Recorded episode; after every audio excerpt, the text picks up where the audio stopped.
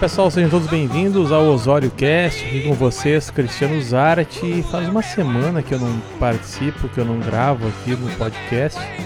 Exatamente há uma semana, o meu último áudio foi sobre a eliminação do Nego Di, com quase 99%. E agora eu venho para falar sobre a eliminação da Carol com K, que surpreendentemente teve uma eliminação de 99,17%.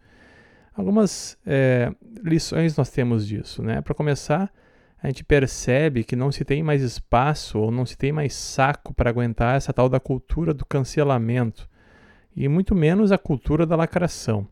Durante muito tempo, fomos vítimas ou reféns de uma minoria barulhenta, de uma minoria que faz muito barulho, que enche muito o saco, que faz aí a, o papel de, né, de paladinos da moral, dos bons costumes e do politicamente correto.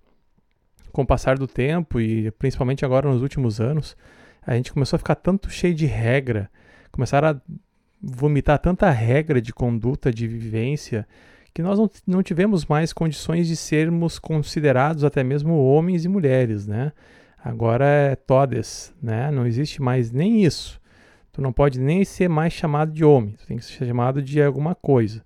Alguns países, inclusive, já estão até tirando da certidão de nascimento o sexo bio biológico, né? Não existe gênero, existe sexo, gente. Para com essa bobagem.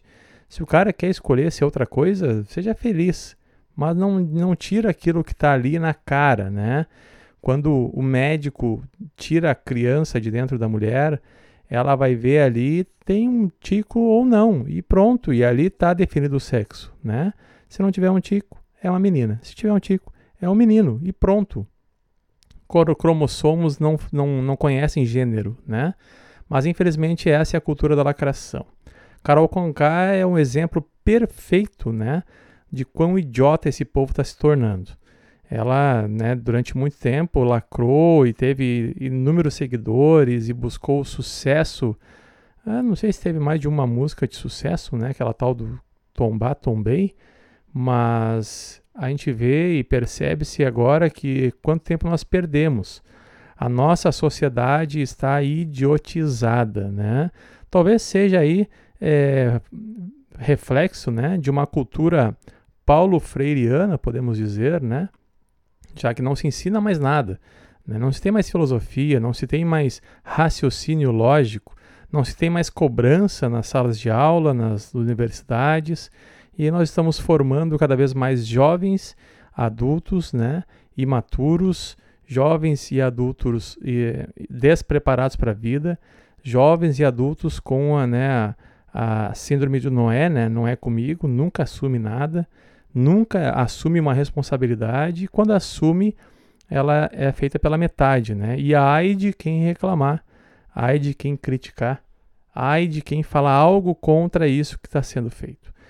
Pois bem, a Carol Conká então foi eliminada do tal do Big Brother Brasil. Eu não acompanho o Big Brother, eu simplesmente não olho, mas é, nos últimos tempos a gente não tem como fugir deste assunto, já que o Twitter foi tomado por esse assunto. É, a turma da lacrosfera saiu do Facebook e foi para o Twitter, né? Eu estou até pensando em, comecei a usar o Twitter, estou até pensando em já largar de mão.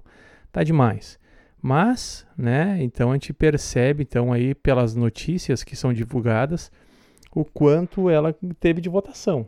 E é, pelo que se percebe, ela cavou a própria cova, ela é, bebeu da própria água, né? Então a gente vê aí realmente que ela teve o que mereceu. É, o, o, é um reflexo da sociedade? É. É um reflexo da sociedade que estamos vivendo, onde quem tenta ser certo é considerado errado. E quem faz tudo errado é considerado cool, né? legal. Né? Falar em cool, né? vamos lá falar também é, da tal da Anitta, considerada pela revista Time, que já foi um exemplo de revista é muito acompanhei a revista Time e ela lançou aí as personalidades do futuro. E para desespero da nação brasileira, duas personalidades brasileiras foram descritas: a Anitta e o Boulos. É aquele que é rico, mas finge ser pobre para invadir a propriedade alheia, e a Anitta, aquela que fez sucesso rebolando. E até mesmo tem fotos dela que ela foi retocar, ela já tinha uma tatuagem que ela fez lá nos Países Baixos, né, lá nos lá na da onde, né, aonde sai aquilo que muitas vezes sai pela boca dela também. Então, a gente percebe que essa é a, é a realidade que estamos vivendo num país imensamente é, tomado por esquerdistas, né, por pensamentos de, de, de, cunho realmente marxista, que foi empregado nas universidades, das universidades passou para as escolas e agora a gente está vivendo isso diariamente. É uma pena, é uma pena que chegamos a este nível, que chegamos neste momento. Mas quando se está embaixo, só tem um lugar que é para cima, né? Tu não tem mais para onde ir. Quando se está embaixo, tu só pode subir, tu não pode mais descer. Eu acho que nós chegamos no fundo do poço. Acho que a, a, a sociedade brasileira precisa acordar, ela precisa realmente perceber-se o quão idiota está, o quão cheia de regras está. Isso não é só no Brasil, isso é no mundo inteiro, né? Mas antes que seja tarde, está na hora de nós acordarmos de nós nos levantarmos como uma nação aguerrida, como um povo que tem história, né? que não rejeita o seu passado, que sabe é, tirar do passado coisas boas e sabe e, e de, deveria saber, ao menos, né? não cometer os mesmos erros. Né? Então a gente vê isso sendo tomado, essa, essa linha de pensamento é, controlador que muitas vezes se criticou e se acusou o exército de estar sendo é, de fazer hoje é feita pela esquerda, é feita pela lacrosfera, é feita pelas pessoas que pensam e agem de acordo com a Carol Conká. Né? Não é o que aconteceu, vamos trocar um pouco de assunto, mas dentro do mesmo assunto, Daniel Silveira, deputado federal, que resolveu falar as verdades que, durante, que muitos brasileiros estavam engasgados contra o STF, está lá preso. Porque faltou coragem de alguém tirar, faltou coragem dos, para os deputados, né, que não quiseram perder a sua base eleitoral, porque infelizmente nós não vamos romper isso de uma maneira só ou de uma vez só. Esse é um trabalho que deve ser feito a partir do, já é feito, né? Vamos ver os, os, os exemplos que o próprio professor Olavo de Carvalho deixa para gente, mas nós temos que perceber o quanto isso precisa ainda amadurecer, o quanto o povo brasileiro precisa acordar ainda, né? Tem se falado muito em Red Pill, né, na pílula vermelha, né, relembrando lá o Matrix, que nós precisamos sair da Matrix, sair dessa, desse pensamento homogêneo, desse pensamento estéreo, desse pensamento realmente que não é, não frutifica em nada e trazer novidades e fazer a coisa ser diferente. Cabe a nós, cabe a mim, cabe a você, cabe a quem pensa diferente. Se você está ouvindo esse podcast até aqui, é, tenho certeza que você pensa diferente. Né? Você já, se você pensa igual a Carol Conká ou igual a essas, essas personalidades líquidas, você com certeza não estaria aqui ouvindo o que eu estou falando.